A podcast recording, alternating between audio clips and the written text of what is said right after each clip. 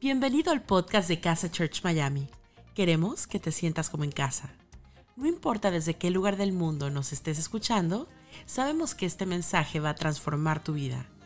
Ponte cómodo y disfruta de la siguiente reflexión. Bienvenidos, bienvenidos a casa. Mi nombre es Ese y junto con mi preciosa esposa Marce lideramos esta preciosa iglesia que se llama Casa y hoy es un día súper especial porque al final de la enseñanza eh, vamos a disfrutar de bautismos. Es ese momento donde ponemos en expresión exterior una decisión que hemos tomado en nuestro interior. Decidimos decirle a Jesús, te necesito, pero ahora quiero que lo sepa el mundo completo. Y me encanta porque Casa tiene la oportunidad que no solamente lo hagas a través de presencial, sino que hay mucha gente que se conecta a través de YouTube y semana tras semana participa de Casa. Bueno, también tienes la oportunidad de bautizarte de manera online. Así de loco y raro como suena, pero súper, súper lindo. Y si quieres hacerlo, necesitas inscribirte a través de ese eh, link que aparece en pantalla y seguramente está en la descripción de este video para que puedas participar este día, sábado 29 de abril, eh, en los bautismos online. Sabes que cada vez que llega este día es un día súper especial porque aquellos que alguna vez ya tomaron esta decisión o, se bautizaron, eh, saben la emoción interna que hay, sabe esa decisión y yo sé que es una decisión súper, súper profunda. De hecho, tal vez estás en este lugar y, lo que pasó es que uno de tus amigos o familiar tuyo se está bautizando y te invitaron a que vengas y, que participes de un día como hoy. Decís, ¿qué va a pasar? ¿no? Eh, y, qué, lindo que estés aquí. Voy a tomarme un tiempo simplemente a saludar a aquellos que están aquí porque les han invitado. Esperamos que te sientas cómodo. Eh, en casa no creemos que necesites creer para pertenecer. Puedes ser parte de esta comunidad aún que no creamos lo mismo. No hay presión sobre tu vida, pero sí todas las ganas de que conozcas lo que cambió nuestra vida para siempre. Y quiero tratar de ponerlo un poco en palabras. La semana anterior comenzamos hablando de las bienaventuranzas. Eh, nos metimos en el sermón del monte de Jesús y hablamos de tres bienaventuranzas. Bienaventurados los pobres en espíritu, bienaventurados los que lloran eh, y bienaventurados los mansos, ¿sí? que de hecho la predica caminaba por esos lados, ¿sí? bienaventurados los pobres, llorones y mansos, era felices, la felicidad de ser pobre, llorón y manso, era el título, ¿no? Eh, no era el título, era otro, pero ese era el que me gustaba a mí. Eh, y después seguía avanzando porque nos damos cuenta de que estas bienaventuranzas, que bienaventurado es doblemente feliz, eh, y, esto es como raro, porque decir doblemente feliz el que es pobre, doblemente feliz el que es el que llora, doblemente feliz el que es manso. Jesús está tratando de establecer en su reino quiénes son parte y cómo va al revés de lo que el mundo establece. Y quiero meterme hoy en el último, en, la, una de las últimas de las bienaventuranzas. Mateo capítulo 5, versículo 9 dice, dichosos, bienaventurados o doblemente felices, el título que quieras ponerle, los que trabajan por la paz porque serán llamados hijos de Dios. Un movimiento de pacificadores. Quiero hablarte en los próximos minutos sobre un movimiento de pacificadores. Que cuando uno lee esto, lo primero que se imagina es Jesús estilo hippie, ¿no? Porque lo decís, bueno, que no es lo que dice. Porque no dice, bienaventurados los pacíficos. Dice, bienaventurados los pacificadores, que es totalmente distinto. De hecho, Marce, mi esposa, estaba ayer viendo una, una película eh, mientras yo terminaba de preparar la enseñanza y me dice, no, es, es la historia de alguien que le dieron el premio Nobel de la Paz.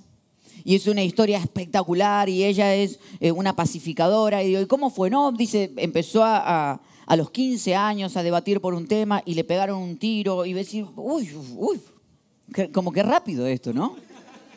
Pues yo me imaginaba como que el, o sea, cuando yo leía esto, dichosos los que trabajan por la paz, me imaginaba estos tipos que caminan en paz.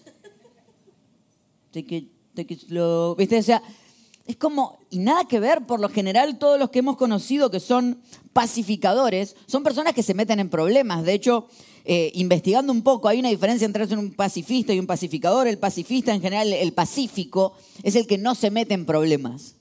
Es lo que nos enseñaron en esta vida y en este mundo. No te metas en problemas, no te metas en lo que no te llamaron. Hace tu vida y arreglate tus problemas y nada más. El pacificador se mete en problemas que no son de él para reconciliar dos partes. Jesús dice, en mi reino no están los que dicen no me quiero meter en problemas, en mi reino están los que se meten en problemas con tal de hacer este mundo un mejor lugar. De hecho, ¿por qué le interesa tanto a Dios que seamos pacificadores? ¿Cuál es la idea detrás del concepto de la paz? Y quiero que nos metamos un poquito en esto. Porque, fíjense algo, la palabra paz en griego es airene. Digan conmigo airene. Pero sabemos que el Nuevo Testamento está escrito en griego y el Antiguo Testamento está escrito en hebreo. Ahora, en hebreo la palabra paz es shalom. De hecho, es la manera en la que muchos de el pueblo judío se saludan. Es un saludo, pero es mucho más que un saludo. Shalom es, es algo mucho más profundo que simplemente tener paz. Shalom es la armonía perfecta entre Dios ese es Dios, ¿ok?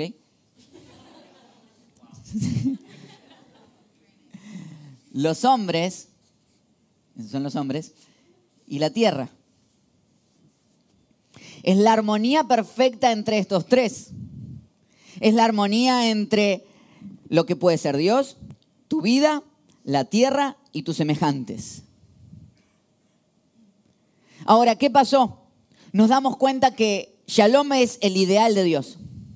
Shalom es lo que Dios soñó para la tierra. Cada vez que alguien dice shalom es, esto es lo perfecto de lo que Dios soñó, como las cosas debían ser. Pero hay una realidad, que después del shalom vino una ruptura. Hablaba el día de ayer con, con una persona y me decía, que estaba empezando en su liderazgo como joven, como el líder de jóvenes, y me decía, cada vez que hablo con alguien, alguien me trae un problema nuevo. Le digo, bueno, bienvenido a ser líder o pastor, es, parte de la historia. Eh, y, y, dice, y no sé qué contestarle. Bueno, bienvenido a ser pastor y líder. Eh, de eso se trata, de que el tiempo te va dando cuenta de que el mundo está roto. Lo que yo he aprendido en mi tiempo es que yo no puedo dar excusa por todo lo que este mundo está roto. Porque si somos sinceros, este mundo está roto. No es lo que Dios soñó. Hablaba con unos amigos esta semana y me hablaban de divorcios, me hablaban de cáncer. Y si somos sinceros, el mundo no es lo que Dios imaginó que iba a ser. Hubo una ruptura en algún momento.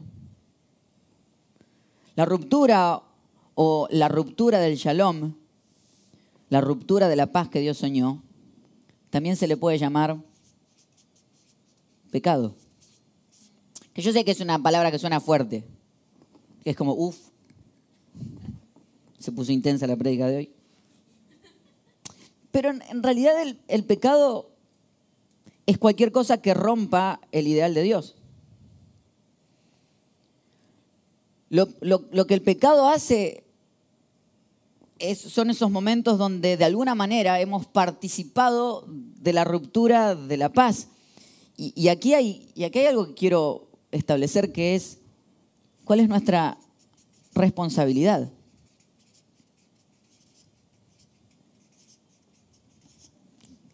Larga la palabra.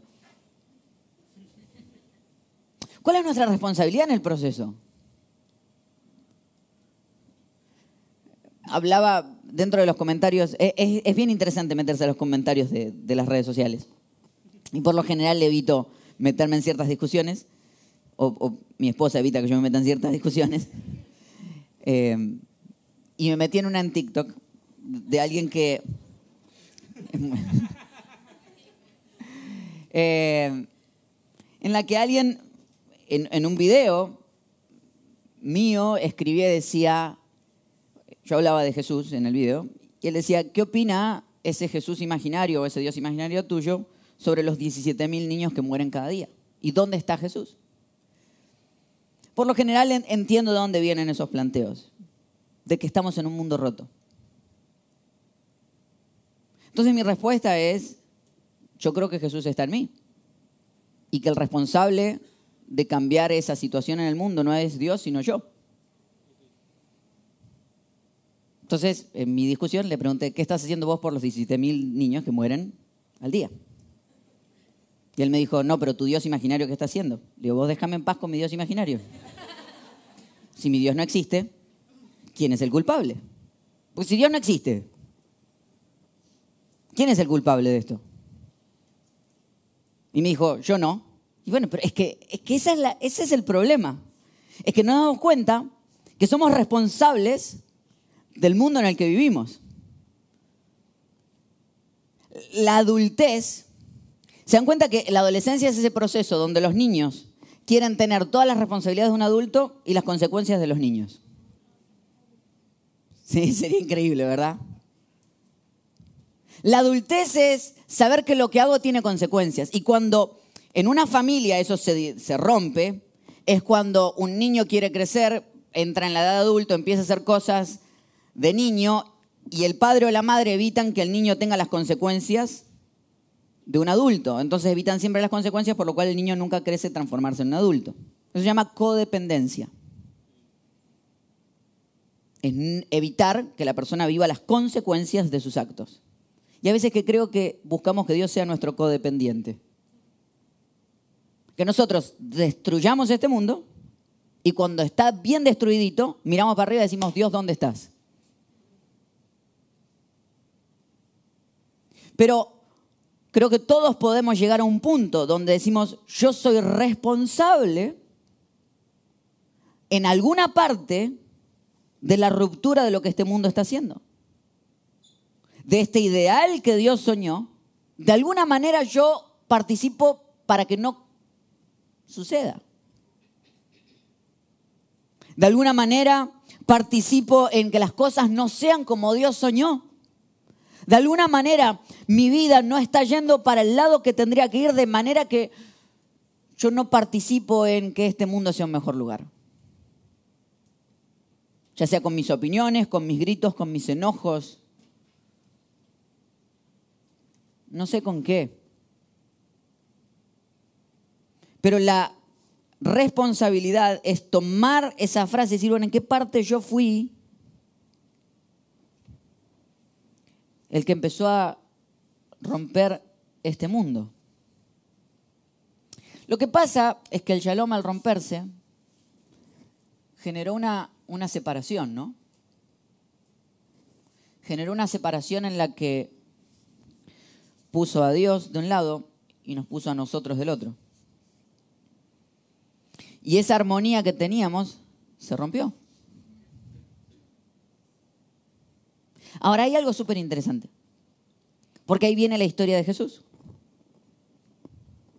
Dice el libro de Romanos capítulo 5, fíjense, quiero que leamos este versículo, porque me fascina, me fascina. Dice, Dios nos ha aceptado porque confiamos en Él.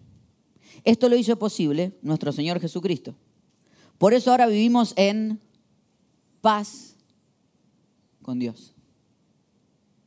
La palabra detrás de paz, en griego sería Irene, y en hebreo sería Shalom. Ah. Lo que Jesús vino fue a trabajar en nuestra reconciliación.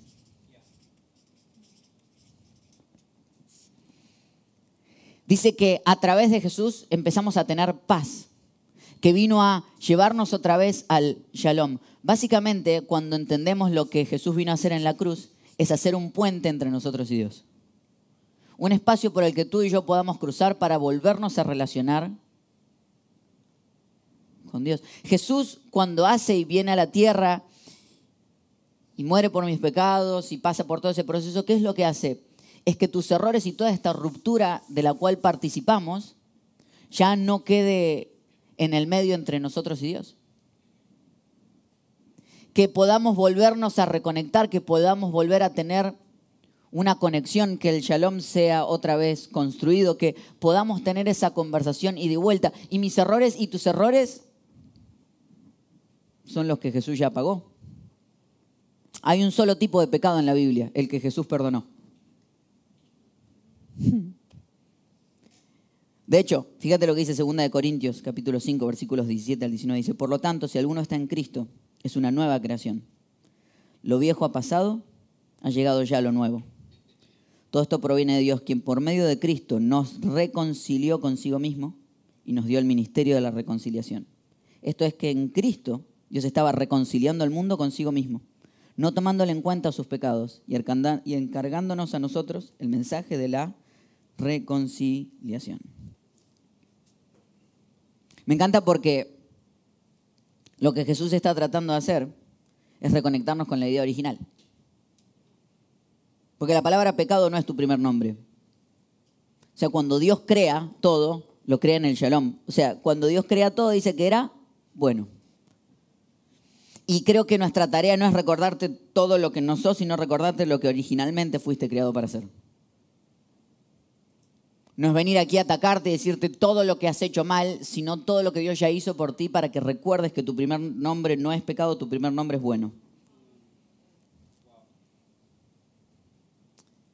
Que en realidad lo que hace Él es pagar esa fase en la cual dices yo me siento lejos, pero puedo acercarme hoy a Dios. Dice que Él vino a establecer paz entre nosotros y Dios. A volver a construir el shalom de Dios, a ponerse en el medio aquellas cosas que me separaban de mi Dios. ¿Y cuál es entonces mi tarea? Fíjense lo que dice Romanos capítulo 6. Lo que estoy haciendo es tratar de hilar esta lógica. Dice que en Romanos capítulo 5 dice que Él hizo paz con nosotros. Entonces, ¿cuál sería mi tarea? Romanos capítulo 6. Dice, ¿qué más podemos decir? ¿Seguiremos pecando para que Dios nos ame más todavía? Por supuesto que no. Nosotros ya no tenemos nada que ver con el pecado. Así que ya no podemos seguir pecando. Ustedes bien saben que por medio del bautismo nos hemos unido a Cristo en su muerte. Al ser bautizados, morimos y somos sepultados con Él, pero morimos para nacer a una, vida totalmente diferente. Eso mismo pasó con Jesús cuando Dios el Padre lo resucitó con gran poder. Porque luego de la reconciliación viene el reconocimiento. Reconocimiento. El reconocimiento es el proceso en el que dice lo que, lo que va a pasar hoy. Cuando uno dice paso por el agua del bautismo, ese, ese proceso donde yo digo, bueno, voy a morir a una vieja vida, como lo hizo Jesús, voy a resucitar una vida nueva. Voy a establecer una en la que el shalom, la relación mía con Dios ya es una. Y yo ya no vivo según lo que vivía antes, sino que tengo una nueva manera de establecer mis movimientos. A mí me encanta cuando la gente dice esta frase, dice, hoy voy a cambiar para siempre, voy a hacer un giro de 360 grados. Porque te das cuenta lo que es, ¿no? O sea, dice, voy a, voy a cambiar, voy a hacer un giro de 360 grados. 360 grados se llama, eso, eso no es arrepentimiento, eso es remordimiento. Eso es cuando estás en el viernes destruido porque te comiste todo, decís, mañana empiezo, el lunes empiezo la dieta. Y el lunes a las 5 de la tarde te clavaste la pizza que te quedó del domingo y decís, bueno, empiezo el lunes que viene. el cambio es un giro de 180 grados. El cambio es reconocer aquellas cosas en las que me he alejado de quien tenía que ser. El cambio es caminar para atrás y decir, hay cosas en las que yo estoy haciendo mal. Y decir, pero estoy tan lejos en mi vida. Bueno, pero algún día puedo volver al original de lo que Dios soñó para mi vida. Es ese proceso donde yo digo, bueno, antes vivía de esta manera, pero ahora ya no. En, los últimos días... Eh, en, el edificio de, la iglesia, hemos tenido que arreglar dos o tres veces cañerías. No hay cosa más aburrido que arreglar una cañería. Lo digo porque a mí me fascinan las remodelaciones. De hecho, durante los últimos dos años hemos estado remodelando el edificio, pero la mayoría de ustedes ni se han dado cuenta que remodelamos cañerías. Yo le digo, no, remodelamos la cañería afuera. Dice, eh, eh. Claro, se dan cuenta cuando la cañería se tapa. De hecho, ayer entramos y un caño, y, un caño interno de la pared, ¿cómo se rompen los caños internos? No tengo, no, no sé. Un caño interno de una pared empezó a, sacar agua. Hubo que romper toda la pared para arreglar el cañito, bendito cañito, para que no siga... ¿Cómo se rompe? El reconocimiento es trabajar en cosas internas y es súper aburrido. Es súper aburrido porque el reconocimiento es ese proceso donde decir, es cierto, ya Jesús se puso en el medio entre Dios y yo, pero yo tengo todavía cosas por arreglar. De hecho, alguien alguna vez se habrá bautizado, dice, me encanta esa cuestión, cuando alguien dice, hoy es nueva vida, y es como que empiezan la dieta ese día. ¿Ves? Hoy es nueva vida, y la verdad es que mañana vas a volver a cometer los mismos errores. Porque lo que hace el perdón de Dios no es excluirte de trabajar en ti mismo, sino entender de que ya no trabajas para que Dios te ame, trabajas porque Dios ya te ama. No trabajas para que Dios te perdone, trabajas porque Dios ya te perdonó. No trabajas para que Dios te acepte, trabajas porque Dios ya te aceptó. El proceso del bautismo es el proceso donde digo, bueno, yo he cometido mil cosas, pero tengo la oportunidad de volver a empezar. Y ahora voy a empezar a trabajar para adentro, voy a trabajar en aquellas cosas internas que me afectan a mí. Aquellas cosas que sé que me han hecho mal, aquellas cosas en las que sé que estoy roto. ¿Cuáles? No lo sé, esas son entre tú y Dios, no me toca a mí meterme. Y lo más lindo de esto es que Dios va a la velocidad que tú quieras ir.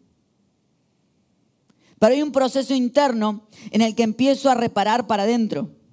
Empiezo a trabajar en este reconocimiento personal de qué cosas yo hice que necesitan mejorar. Aquellas cosas que están rotas dentro mío. El otro día estábamos en una discusión con mi esposa en la cual yo creía tener razón.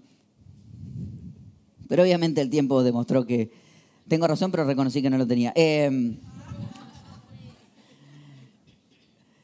y, en uno de los momentos, ¿sabes, ¿sabes lo difícil que es discutir con una terapeuta familiar y de pareja? Pues en todo momento si me estás poniendo trampas.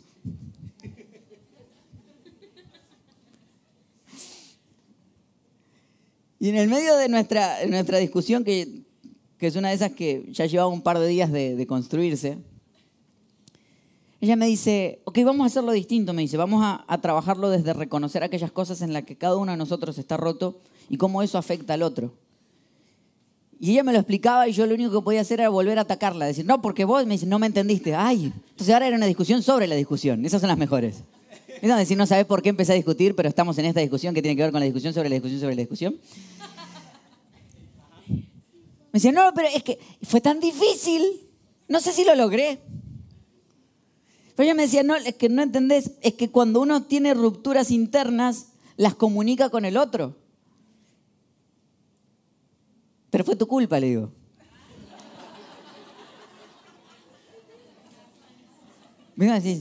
Voy a intentarlo otra vez. Eh,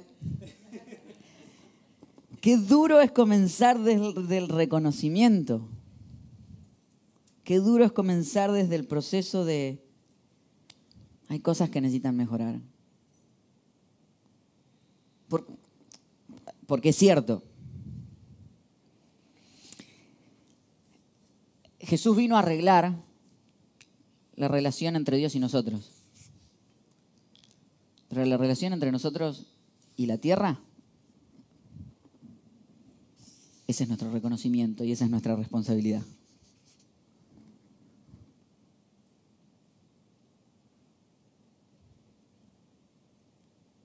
Y con esto quiero terminar. Porque luego que Hemos pasado por entender de que Dios soñó algo. Pasamos por un proceso de romper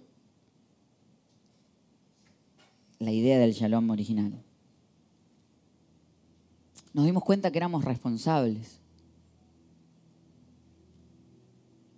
Que, de alguna manera hemos participado en que este mundo no, no sea lo que tenía que ser y que cuando sentíamos que teníamos una distancia total de Dios, vino Jesús y se encargó de nuestra reconciliación. Se puso en el medio.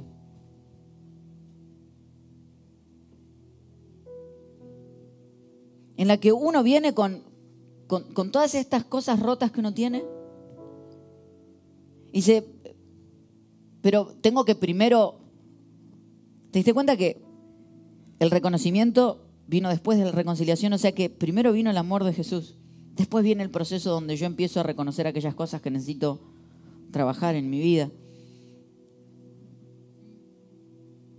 Y una vez que esto se solucionó, me hago parte de un movimiento. Un movimiento de personas que trabajan todos los días porque este mundo sea un lugar más pacífico. Porque bienaventurados, doblemente felices los que trabajan por la paz. No, no por la paz que tengo que tener con Dios, porque esa ya se encargó Jesús. ¿De qué paz estoy hablando? Los que trabajan por la paz en esta tierra. Los que han entendido el lugar que cumplen, el rol que cumplen, el espacio que cumplen y trabajan todos los días por ser parte de un movimiento de pacificadores. Que entienden su responsabilidad cada vez que dicen una, mala palabra, que entienden su responsabilidad cada vez que dañan a alguien, que entienden su responsabilidad cada vez que hacen un trato que no es correcto, que entienden cada vez que son parte de una estafa, que entienden cada vez que son parte del daño de alguna manera de este mundo y este ideal que Dios soñó. Porque estaba esta semana en una conversación y me pasa muy seguido. Están en una conversación con personas y empiezan a hablar y siempre está la frase, ¿cómo está este mundo? Eh? Desastre, desastre, cada día peor. Y viste la juventud, porque me agarran, me buscan como pastor, se tratan de, creen que yo estoy, viste, me dicen, ah, el mundo está podrido. Entonces me buscan. Me dice, ¿viste la juventud? La juventud, conté al final, ¿viste? ¿Viste la juventud? No, esta generación de cristal que todos los ofende.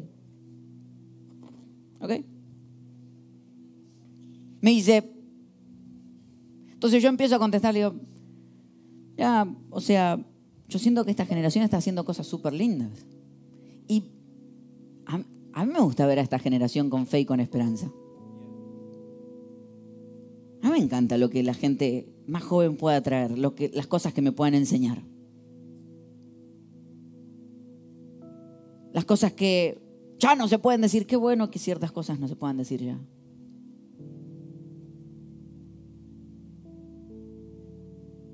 Pero yo quiero ver al mundo con fe y con esperanza y con paz. Después me dicen, no, ¿y, viste lo del chat GPT?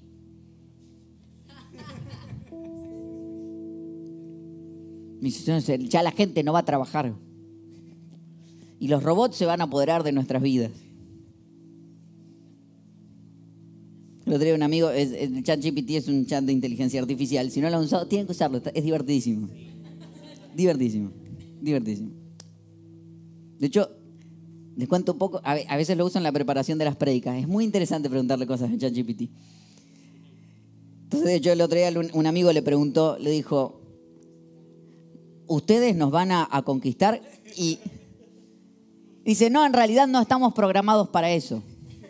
Yo le digo, qué triste que no dijo no, no va a pasar. Fue como, no, no, no, no me dio mucha paz la respuesta, pero al margen de ello. O sea, no, porque la gente no va a trabajar.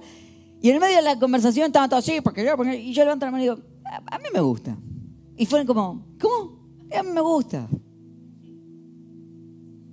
Sí, porque hay cosas que se van a hacer más prácticas, hay cosas que van a ser más fáciles. Me imagino lo que fue cuando pusieron la calculadora por primera vez. Y todos los que estamos aquí, si nos ponen una división de tres, una, una división de uno, ya cuando toca dividir, de dos cifras. ¡oh!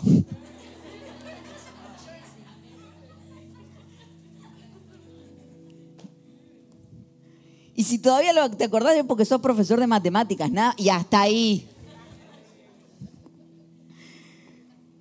Y yo le decía, yo creo que la gente va a empezar a dejar de perder tiempo en ciertas cosas y va a pasar más tiempo en familia. Dice, qué linda manera de verlo. Es que esa es la vida que yo quiero ver. Porque creo que quienes han pasado por todo el proceso de entender de que este mundo no era lo que Dios que esto fue algo espectacular que él creó. Pasamos por una ruptura. Esto se rompió, se destruyó. Yo soy responsable de alguna manera yo colaboré porque esto no suceda. Pero Él trabajó en una reconciliación conmigo. Yo reconozco mis áreas rotas y cuando reconozco mis áreas rotas, yo quiero trabajar en la, en la reparación de este mundo. Y la reparación de este mundo, los pacificadores, son aquellos que agarran el mundo. Yo, dicen, yo creo que las mejores cosas todavía están por venir. Me encanta cuando dice, ay no, eh, usamos la frase, lo mejor está por venir. Y algunos dicen, lo mejor ya vino, porque Jesús dice que ya vino.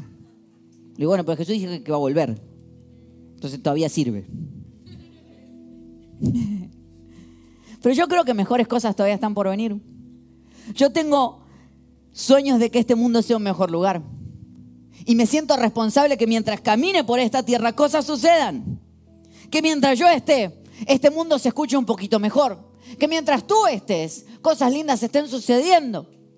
Porque eso es lo que se, trata cuando dice un movimiento de pacificadores. Personas que caminan por esta tierra y se meten en los problemas con tal de que el hambre se termine, la muerte se termine, las enfermedades se terminen. Me encanta cuando nos metemos en problemas con tal de que este mundo sea un mejor lugar.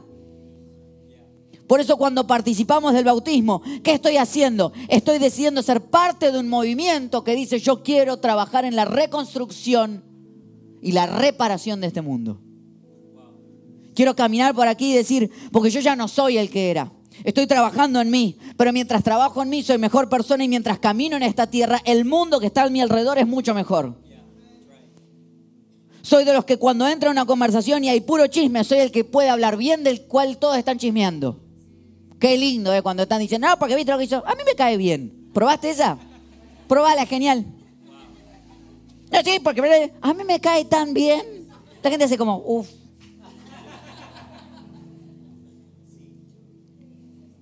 ese tanta vuelta para decir que simplemente tenemos que ser agentes de buenas noticias donde sea que vayamos? Sí.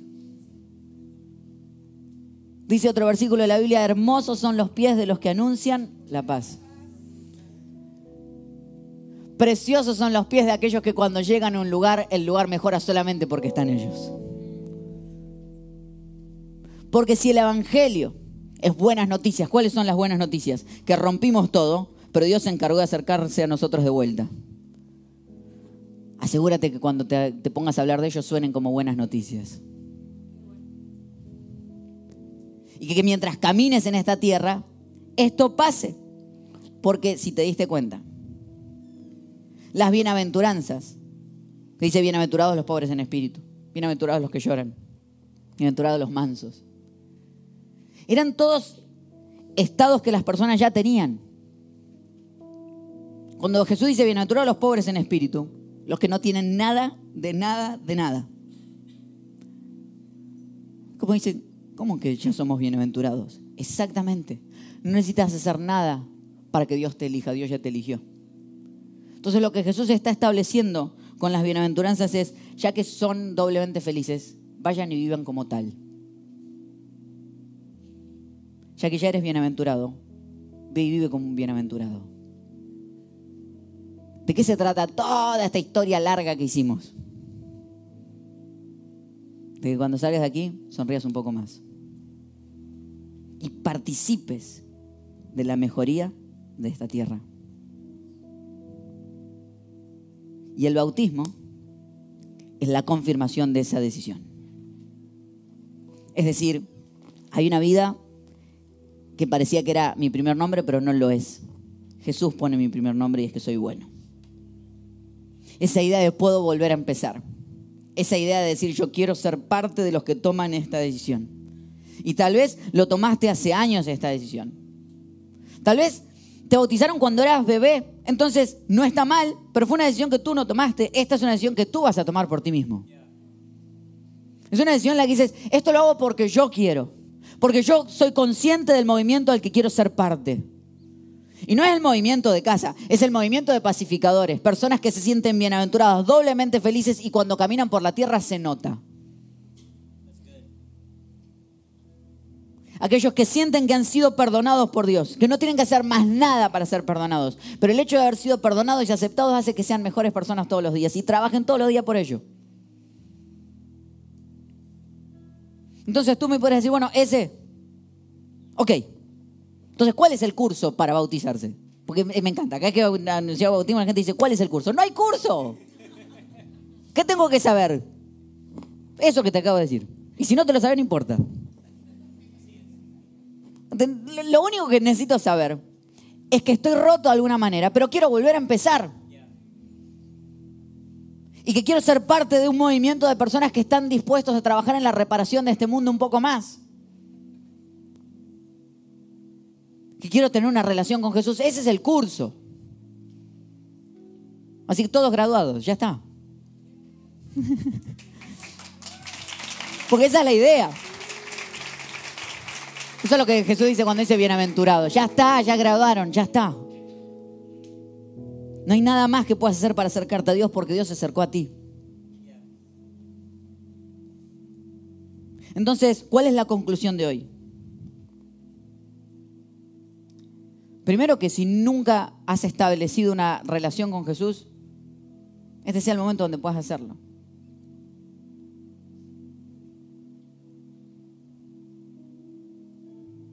Que este sea el momento donde puedas abrirle tu corazón a Jesús. Y después, que si nunca lo hiciste, o si lo quieres volver a hacer, porque se lo hiciste hace un montón de tiempo y quieres volver a reconfirmarlo, a que puedas bautizarte. Y si no, que simplemente digas, yo quiero ser parte de este movimiento. Y si no, lo que único que tienes que hacer es que cuando salgas de esta tierra, de, no de esta tierra, sino de casa, cuando salgas de este espacio, el mundo sea un mejor lugar porque tú estás en esos espacios.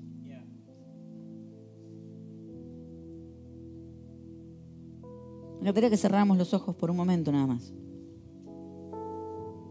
Y que pienses en cómo este mundo va a mejorar porque tú estás en él. ¿Cómo vas a ver de manera positiva esta semana esos lugares? Mira, yo te pido que nos hagas parte de tu movimiento. De los que quieren cambiar este mundo para mejor. De los que creen que mejores cosas todavía están por venir. Úsanos. Esta semana, danos oportunidades de hablar fe, de hablar palabras de esperanza y de sueños sobre la vida de alguien más. Que seamos los positivos de las charlas. Que seamos de los que no participan en el daño de este mundo, sino en la mejoría de él.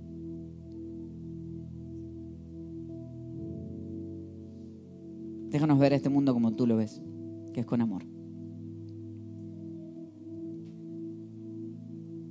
Era así con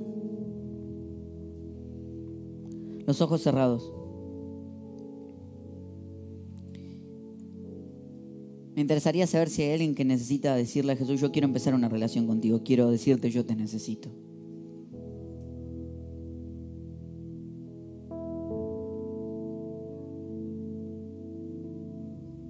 Y si este es tu lugar, si lo que quisieras es empezar a tener una relación con Jesús, no una religión, sino una relación. Me encantaría guiarte en esta oración que es muy sencilla.